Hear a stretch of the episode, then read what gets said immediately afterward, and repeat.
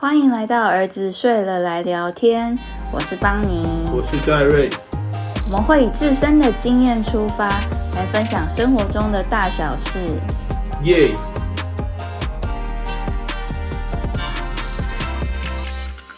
我们今天来讲的主题是关于离职啊、转职，我们体会出来一些心得，职场的一些心得。对，就是从我今年初离职之后，一直没有机会好好的讲一下中间发生的一些心境上的改变、生活上的改变，然后还有到了新环境之后，怎么样去跟新的同事相处，还有在新的工作上怎么样去表现自己，我觉得这些都是蛮值得讨论的一个问题。那我觉得从离职这边开始讲起好了。离职啊，在很多人眼中可能会觉得它是一个很坎坷的过程，可能因为在大多数的产业里，就是离职会代表着一定程度的商业的背叛啊，还是一些信任感的破灭。但我觉得我们其实蛮幸运的是，在医疗圈子当中，离职并不是一个那么那么少见的东西。对。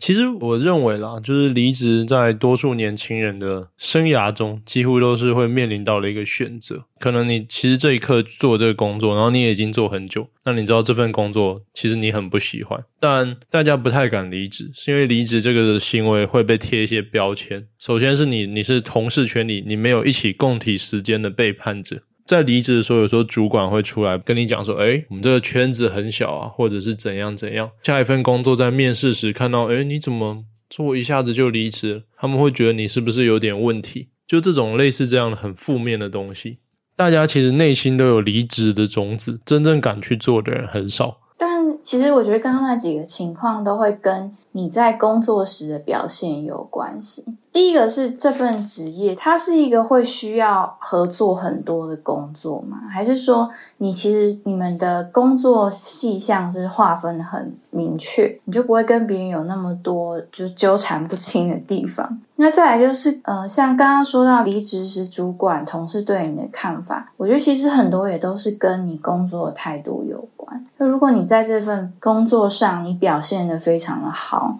然后你可能做的很尽责，你有完成到你分内的工作，那其实你在跟这些人谈判的时候，并不会是那么拉锯的感觉。要看你遇到什么样的主管。觉得有些主管就是他们比较负面一点，或比较传统大家长式的那种管理，他可能只要你有想有意想要走，就会觉得这样是一种背叛。我自己有时候会能体谅那些他自己身处在一个他很不喜欢的工作里的人，就如果整个环境对他很不友善，那还要他拿出好的工作表现，帮整个团队做事，其实也不是那么的符合人性。我觉得在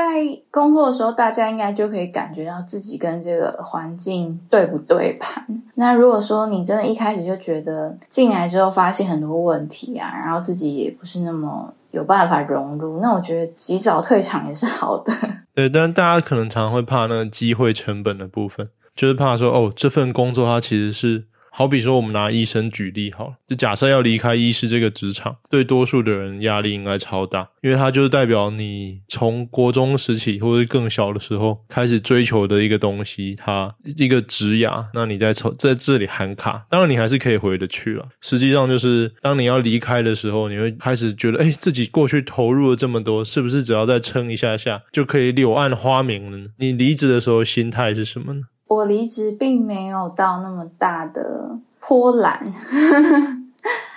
可能因为我在。一开始进去的时候，其实就已经收到来自主任部长很大的善意。就我觉得大家对于像我这样的身份，就是已婚，然后有小孩，其实大家大概都能理解我遭遇到的一些问题。所以有些主管他们可能就很排斥这样身份的人，他们在一开始就已经不会对我是友善的，甚至不会录取我。但是在我这个单位，就是他们真的非常的友善，然后从一开始就跟我说，其实。如果我真的遇到什么困难，随时都可以跟他们反映啊、讨论，然后他们也可以尽量的帮忙我。这样，虽然中间就是其实并没有发生这些我需要去求助的时候，但是当我提离职的时候，哎，其实大家他们接受度是很高，这点让我很意外。因为就像你刚刚讲的嘛，就是在我们之前接触到了一些。大佬们，大家都对离职这点非常的反感。那我觉得原因是什么？可能他们就会觉得自己的部门才是最好的，其他地方再也找不到这么好的地方。所以当你要走的时候，他就觉得为什么你会做这种选择，他不能理解。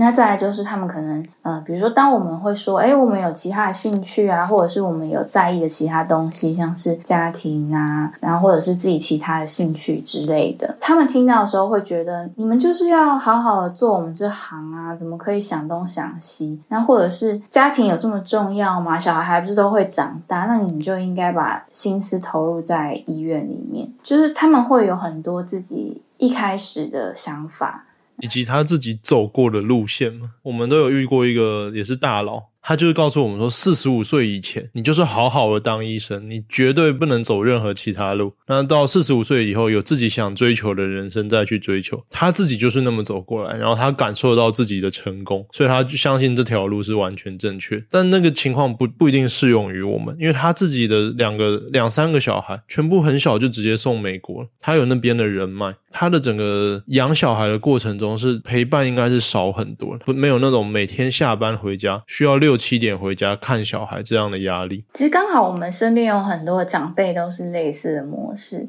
爸爸在台湾赚钱，然后供养住在国外的妻小，这样当然他们生活就会跟我们差很多。对，那他们就实践了他们认为的真理，要我们也跟着走他们那样的路。真实情况是，其实。以医生这行来讲好了，不论收入或者什么，都已经不能跟过去的医生比。最近听到一句觉得蛮有体悟的话，第一个说夸奖女人像朵花的人是天才，第二个以后的就是蠢材之类。就反正就是你前面选了一条就是大家认可的路，但这不代表后面的人可以完全复制这条路。到后面的时候，当大家都做这个选择的时候，有时候这个选择就不再是那么好的选择。那你觉得在提离之前有什么需要做准备的地方吗？不论是心态上，或者是你自己人生规划上的准备。嗯，其实我觉得更重要的是想清楚自己为什么要离职，因为每一个工作其实都有它的优缺点。我一开始在面对这个想法的时候，我是很不确定，因为第一个是我原本走的这条路就是在外科嘛，其实我是很有兴趣的，而且大家对我非常的友善，然后也教我很多东西，就我感觉。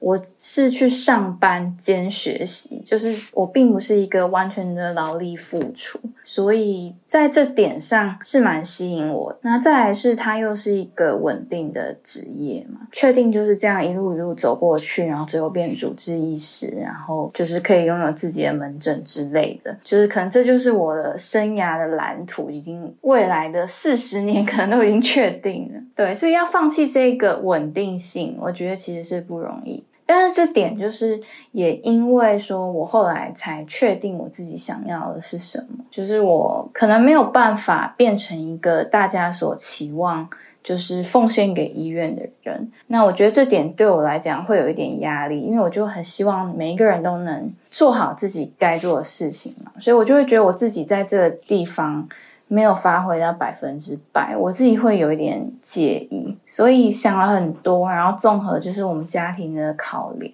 我就觉得，哎，还是是时候该放下这个稳定的路了，想清楚自己为什么要离职之后，我觉得就相对的好去面对身边的人，因为大家其实他们对你的想法都是依据你当下的表现，然后你的情绪这些，他们去评断你。到底是，比如说你是不是真诚啊？那你你的状况是怎么样？我觉得其实跟你自己，你有没有想清楚，会影响到大家对你的感觉。嗯，有时候有些人就是暴气，比如说我老子不干了，然后就直接撤退，这种大家就会自动帮你贴标签，比如说啊这个 EQ 不好啊之类。但如果你是已经整个想很久了，当然你内心可能是暴气，但你把这个东西很有条理的讲出来，大家可能相对的更能知道哦你的选择，更能去理解你的选。而不是把你的这个整个抉择归咎于情绪。对啊，我觉得就是活到这把年纪，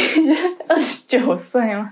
就是这几年下来，我很深刻的感觉到，大家都是互相的，就是你的情绪，你怎么看别人，别人就会怎么看你。所以，当你很重视你身边这些人的时候，他们也能感受到你的那份心意。所以，就像你刚刚讲的，就是如果说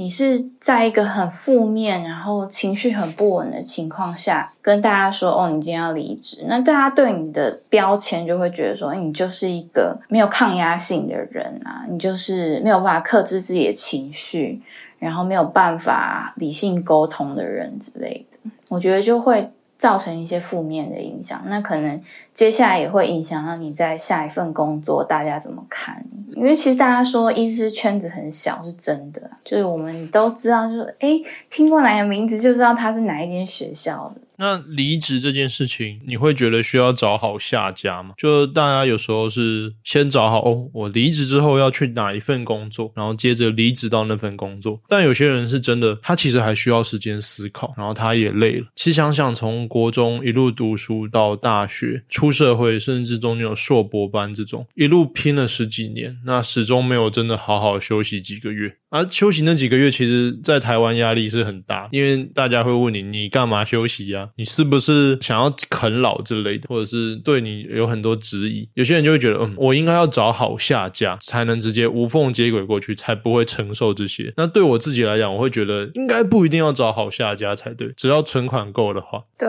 我觉得这个整个问题的关键就是你到底有没有这一笔 fuck you money，就是你可以半年不用工作，给自己好好的休息，然后找下一份工作，还是说你真的没有办法，每个月就是贷款的压力。呀，生活费压力，你导致你必须去兼职，或者是尽快投入下一份正职。其实我觉得这个是很现实的问题啦，就是跟你做好这个要离职的决定，到底你中间有多久的缓冲时间？比如说，我可能就是已经酝酿离职很久，那我可能就要开始存那一笔，就是中间的生活费、生活紧急的备用金。我觉得最好的状况当然是你不急着找下一份工作，你。有好好的一段休息时间，然后可以去审视你自己在过去几年工作的状况啊，然后你觉得到底是出了哪些问题？这样，因为其实很多时候你没有真的慢下来去放松休息，你真的不知道自己的问题在哪里。对，而且慢下来，其实我们现在的心态，我们以我们两个来讲，它不再是是真正的休息，它是一种辅助你，就是它帮助你去看清楚，它其实也是你还是在工作，但是你是很放松的一个状态，你的大脑还是有在运作。你慢下来，不代表你没有生产力，你没有赚钱，不代表你是个就是软烂的一个一个状态。只要脑袋有持续在保持思考，或者是你有在冥想放空这种，它可能都会帮助你厘清自己这个人，然后厘清未来的路线。我觉得我很幸运的是，我在离职之后立刻就遇到疫情，就是三级封城，这样没有封城，就是三级警戒。然后就是我有非常非常多的时间去休息啊，然后跟小孩相处，跟自己相处。你是不是漏了一个人？跟谁？跟老公相处。对啊。我自己也这么觉得，我也很认同你说的这句话。就是疫情前啊，我们一直都像仓鼠在跑那个赛道一样，一直跑圈圈，一直跑圈圈，始终没有下来过。那疫情就逼大家下来一阵子。那下来之后，一开始时我们其实有点想说啊，想要赶快找机会再回到那个赛道上，赶快继续跑，卖力奔跑，因为还年轻，就是要奔跑嘛。但慢下来之后，我们因为真的被迫慢蛮久的嘛，所以就开始有有一些其他的思考。那想了想之后，就觉得哎。好像对自己的人生帮助更大，并且现在方向也更明确，那事情也都做得更好。不是一开始就这样，但三个月下来，我们都觉得改善很多，那心态什么都成熟很多。对啊，其实以前跟小孩的相处真的时间非常少，就是他们可能我们晚上回来，他们都已经要睡觉了，然后他们平常也很多的各种才艺课啊什么，就是去运动了。其实很少时间是我们真的很慢的跟他们一起享受那个时光。那在疫情的时候，因为他们没有去上学啊，然后我们就不得不需要跟他们一起做很多事。然后经过这几个月，他们真的变得超黏我们，就是他们也很享受那种我们可以带给他们的一些思考上的刺激吧。就是因为我们算是比较开放性，然后比较以朋友模式跟他们相处的所以我觉得他们其实很愿意跟我们分享生活的事情，然后还有问我们很多很多的问题。我觉得这个是以前从来没有感受到过的。疫情就相当于我们的一个强迫小离职，哈，它其实也帮助我找到了我做生活中每一件事情的动机。以前，比如说每天在两个小孩上学的时候，就觉得好热，好流好多汗，然后心中的想法是啊，这就是我必须做的事情，这是我的义务，我需要把他们两个送到门口，然后跟他们说拜拜，再回来也是陪他们睡觉也是。但现在其实动机不一样了。疫情这段期间，知道自己做这些事是为了什么，最重要就是为什么。比如说他在一路上就会聊天嘛，就跟他说：“哦，你今天可能在学校有体育课，怎么样怎么样？那体育课很好玩，你可以，我们可以给他一些鼓励，然后告诉他们哦，学校有图书馆，你可以去借书啊，还有很多很棒的书这类。然后他每天回家的时候，可以听他今天发生了什么事。他他们其实通常不太会，有时候以前啊，以前不太会主动讲，现在就很很主动一直讲。但中间我们有经历过，就我们主动问他们，我们想了解他的生活，那我们想帮助他们看到我们所看到的。世界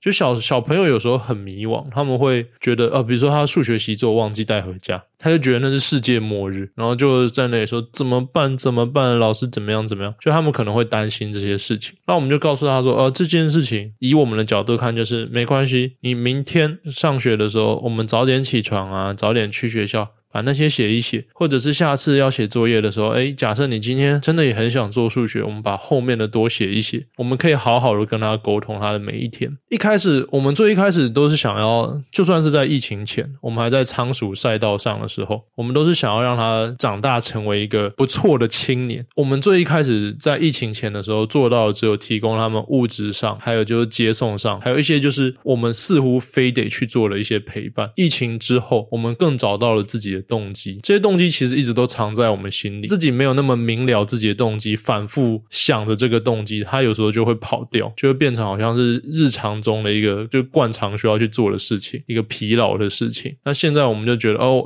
我们像我现在，我们才刚带小孩子回来，也是一个很闷热的早晨，但其实现在就充满活力，一切都是从自己的内心开始。我觉得除了说跟小孩的相处，在这段放松的时间有很大的提升，我觉得跟自己其实也是，就是因为你过去可能你并没有办法真的那么了解自己，就是你每天就是完成上班所需要的每一件事，比如说，嗯，我七点半一定要到啊，开会，那接下来就是可能看病人、上刀什么什么。就是一切都是被安排的，可是当你有自主权去选择你一整天要怎么过的时候，你就可以发现，自己其实很享受某些部分。那某些部分可能反而还好，比如说你以为，嗯，可能出去逛街你会觉得很开心，可是你逛个一天、两天、三天，渐渐就觉得，哎，其实你逛街你享受的可能是。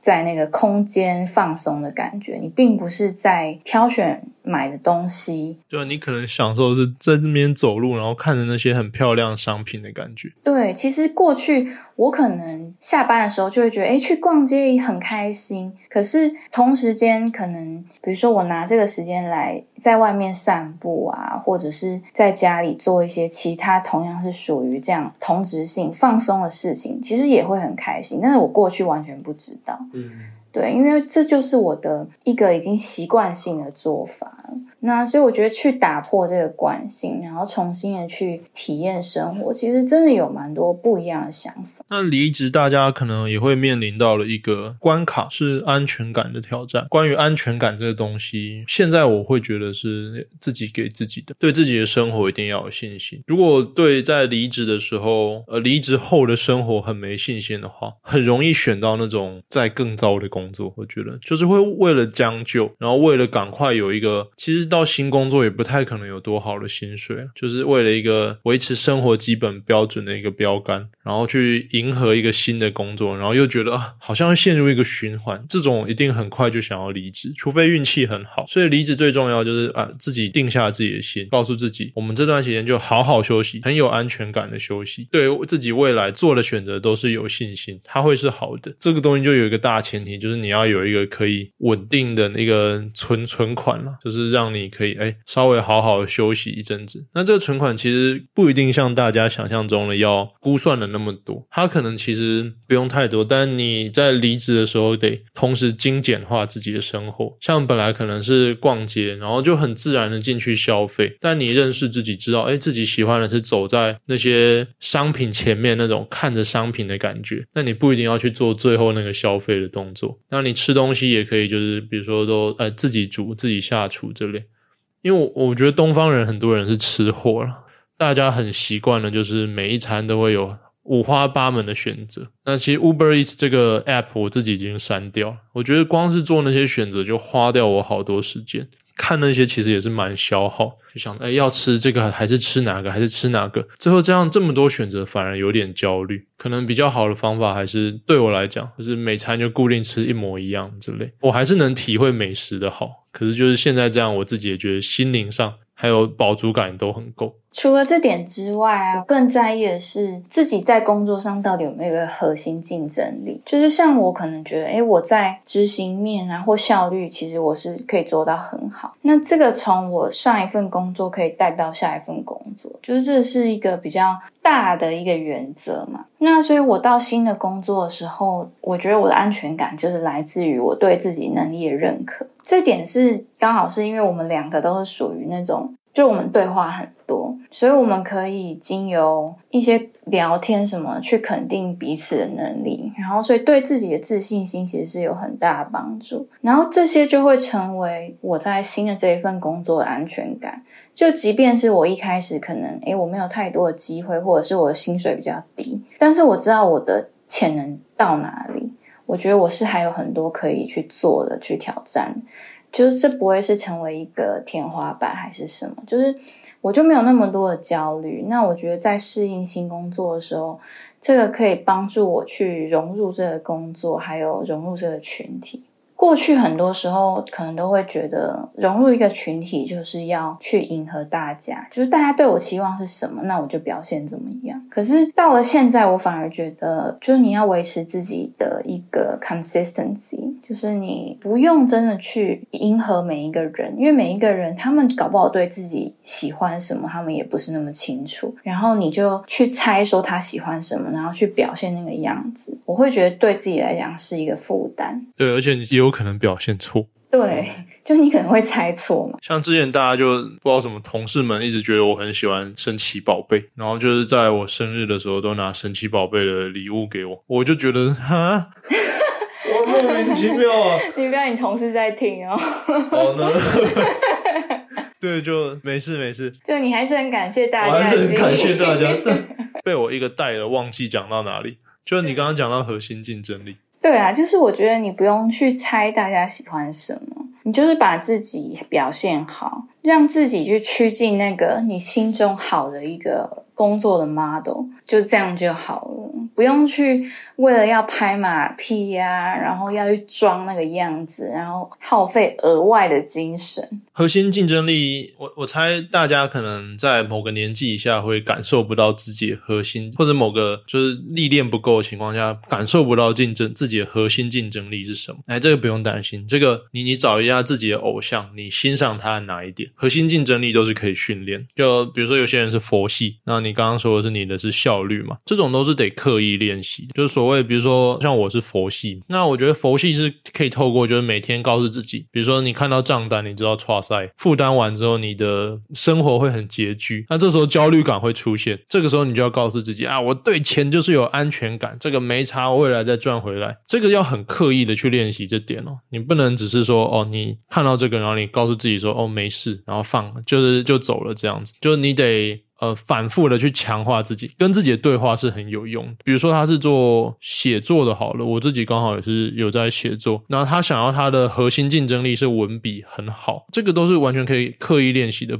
这这个练习法，就比如说你每天写三千字，你的文笔自然就会变更好。你可能首先你得去看那种文采真的很好的，比如说一些诺贝尔文学奖得主，那他们写的东西，或者一些文人他们写的东西，他们如何用很精简的文字去表达出一个很精确又很美丽的画面。那你试着去模仿，其实模仿就是一种很快速的截长补短，一种快速学习。大家听到模仿都会觉得好像这是不太好的词，但其实不是。你模仿你自己的偶像，朝着你欣赏的人，然后做着他在做的事情，刻意的去做，你觉得他做的最好的部分，几个月下来，你的核心竞争力就已经出来。你可能感受不到，但你的够有眼光的老板或者够有眼光的其他人是看得出来的。不用焦虑，说自己没有核心竞争力，找一个出来，找很多个出来，都找得到的。嗯，我觉得其实这个也是我们对自己最有自信的地方。这个地方不见得是我本来就拥有的，真的是可以透过训练。这个是完全可以训练的，因为我们交往之后开始很多的对话。坦白讲，